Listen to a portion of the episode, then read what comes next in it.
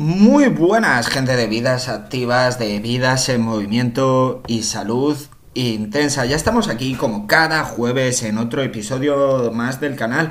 Recordaros que me podéis escuchar a través de Spotify, Apple Podcast, Google Podcast y Anchor y que mi contacto a través de Instagram es todo en minúsculas, salud barra baja intensa y ahí hablamos de lo que queráis relacionado con el mundo de la salud, del fitness, del entrenamiento y aparte podéis ver las publicaciones que hago prácticamente de manera diaria, que publico a veces contenido bastante interesante. Bueno, tengo que anunciaros esta semana de que he estado bastante liado porque he estado terminando la edición de mi primer libro que ya está publicado. Eh, está publicado en Hotmart en formato PDF y EPUB y a través de Amazon en versión Kindle. Son 210 sesiones de entrenamiento. Es una guía de entrenamiento basada en la metodología del cross training y el título es 30 semanas de alta intensidad por si os interesa.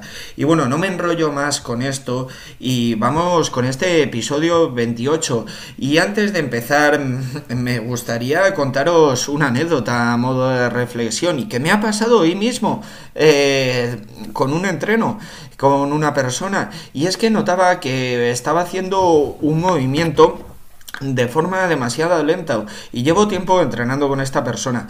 Y y he dicho, joder, está, está analizando todo y el consejo que le he dado es, ¿recuerdas todo lo que te he dicho sobre este movimiento durante todo el tiempo que llevamos entrenando juntos? Digo, pues olvídalo, no pienses, fluye. Y es que a veces tendemos demasiado a analizar las cosas y simplemente hay cosas que las mejores ideas de a veces surgen sin pensarlas mucho, porque si piensas mucho las cosas, las vas a hacer, eh, en el caso del entrenamiento, las vas a hacer lento y lento es igual a mal. Y en el caso de la vida, si muchas veces piensas las cosas, no las haces, no las haces y y bueno, yo con el tema, por ejemplo, del libro, si lo hubiera meditado más, lo hubiera prolongado más en el tiempo, pero me puse a ello. Es un trabajo que llevo haciendo mucho tiempo, pero que tenía que darle un último empujón. Y esta semana dije, pues le meto caña. Y ha salido adelante. Y bueno, dicho esto, vamos con el tema de hoy, que es los tipos de contracción muscular que hay, que es un tema que es bastante sencillo, pero que causa dificultad en su comprensión en el gimnasio, o por lo menos eso es lo que transmiten algunas personas. Y dicho esto, puestas las cartas sobre la mesa, empezamos. Bueno, pues ya estamos aquí, vamos con el tema que nos ocupa hoy, que es que voy a hablar de los tipos de contracción muscular que hay, porque es un tema que en el gimnasio la gente se está liando mucho y no comprende bien cuando el músculo actúa de forma concéntrica, de forma excéntrica, y es algo realmente sencillo. Para empezar, con este tema tenemos que eh, comprender un poco lo que es la anatomía de nuestro cuerpo, cuáles son las articulaciones básicas y en función de, de eso los grupos musculares que actúan para que se muevan. Porque de verdad la gente le encuentra mucha complicación a esto y es un tema realmente sencillo de comprender, pero es que quizá el enfoque no sea el apropiado porque entrenamos generalmente por grupos musculares que no está mal, pero quizá si analizamos deberíamos analizar el patrón de movimiento, el movimiento que estamos realizando y cuál es la articulación que se está moviendo y de qué forma, porque gracias a eso podemos entender cómo actúa eh, la musculatura. Y para esto, antes de empezar, eh, tenemos, voy a hacer un repaso de las principales articulaciones que tiene el cuerpo, aparte de la columna vertebral, la, la articulación de la espalda, vamos a situar la del cuello, los hombros, los codos, las muñecas, luego evidentemente los dedos y del tren inferior podemos empezar por la cadera, las rodillas, los tobillos y lo último serían los, dedos del pie. Es importante saber cuáles son nuestras articulaciones y comprenderlo porque nos puede dar una visión, un esquema corporal de nuestra imagen mucho mejor y saber cuál es la articulación y cómo se está moviendo en cada ejercicio, esto va a ayudar a activar mejor la musculatura. Luego, desde el punto de vista anatómico, muscular, tenemos que destacar que todos los músculos tienen origen e inserción.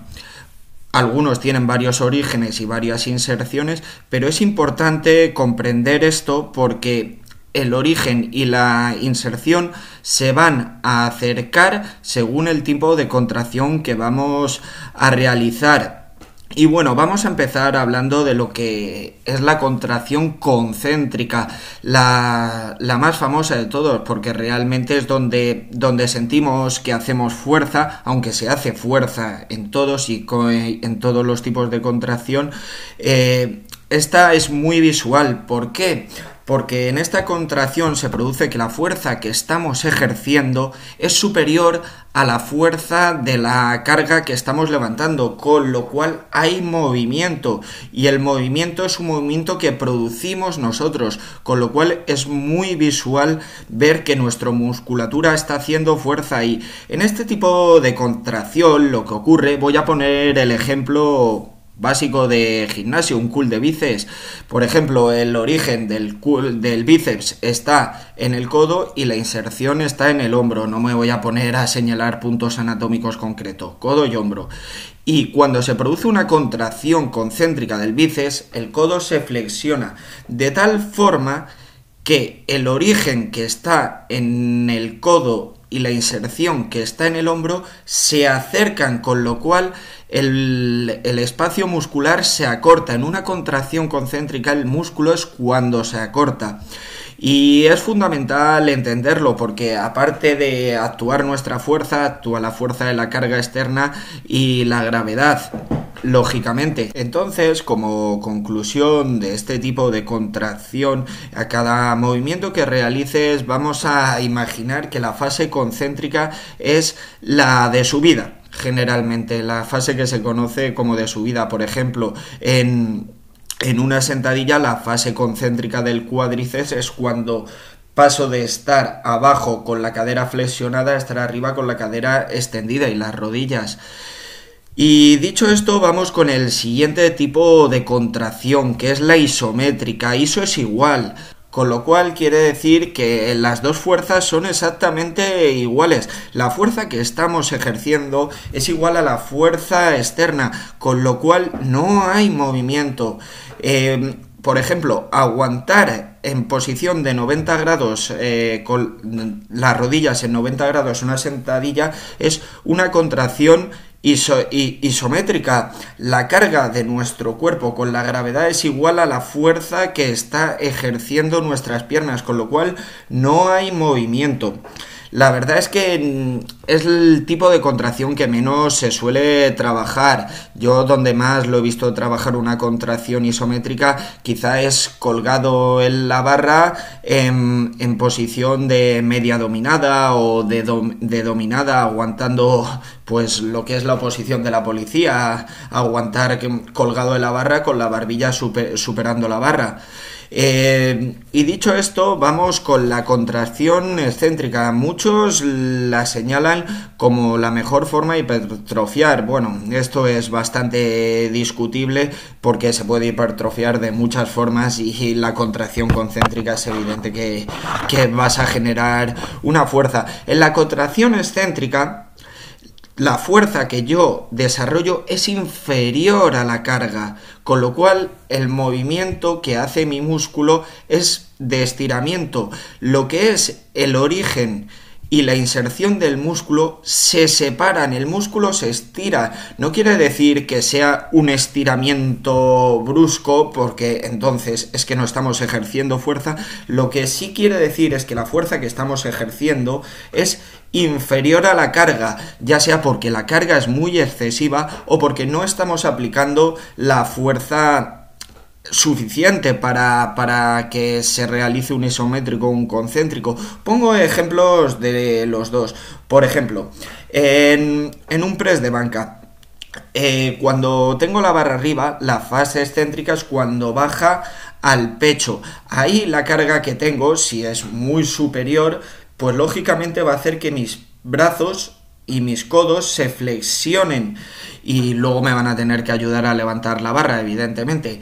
Pero esa sería la fase excéntrica del movimiento. Y en una dominada, por ejemplo, en una dominada, cuando mi barbilla está superando la barra, voy bajando lentamente, muy lentamente. Eso sería la fase excéntrica del movimiento. También se conoce como trabajar en negativas. Es cierto que los resultados de hipertrofia en la fase excéntrica son buenos, en la concéntrica también. La isométrica se trabaja mucho menos en el, en el gimnasio, o por lo menos yo estoy menos acostumbrado a verlo. Eh, por último, quiero destacar, o me gustaría destacar como opinión personal, que la fase concéntrica siempre se tiene que realizar a la máxima fuerza, con la máxima velocidad, con la máxima potencia. Y la fase excéntrica, si la queremos trabajar, trabajar las negativas, el movimiento ha de ser muy controlado, ya que tenemos que ejercer una presión en el músculo, si no lo dejamos suelto y ahí no hay ninguna estimulación muscular que, que valga. Y bueno, el episodio de hoy ha sido cortito, pero he aclarado un tema que muchas veces la gente se complica la vida con algo tan, tan sencillo como es esto. Y me dejaré algo en el tintero, como siempre, pero bueno.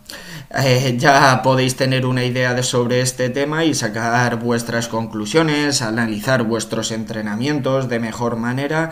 Y con esto acabamos y como lo, de siempre, nos escuchamos todos los jueves. Os dejo mi contacto a través de Instagram, que es todo en minúscula, salud barra baja intensa, por si queréis comentar cualquier cosa, seguidme, que publico contenido más o menos de forma habitual y alguno bastante interesante, aunque esta semana no he podido publicar mucho porque he estado bastante liado con la edición de sí He publicado mi primer libro, por si os interesa, está disponible en versión Kindle en Amazon y eh, en PDF y en EPUB a, eh, a través de Hotmart. Eh, intentaré tenerlo también la versión en papel cuanto antes. Y bueno, os digo el título del libro, que me enrollo, son 30 semanas de alta intensidad. Realmente es una recopilación de 210 sesiones de entrenamiento que están probadas por mí y por las personas que han entrenado conmigo y que están basadas en la metodología, en la disciplina del cross training. Y bueno, con esto acabamos y por favor, seguir creciendo, seguir construyendo y a volar.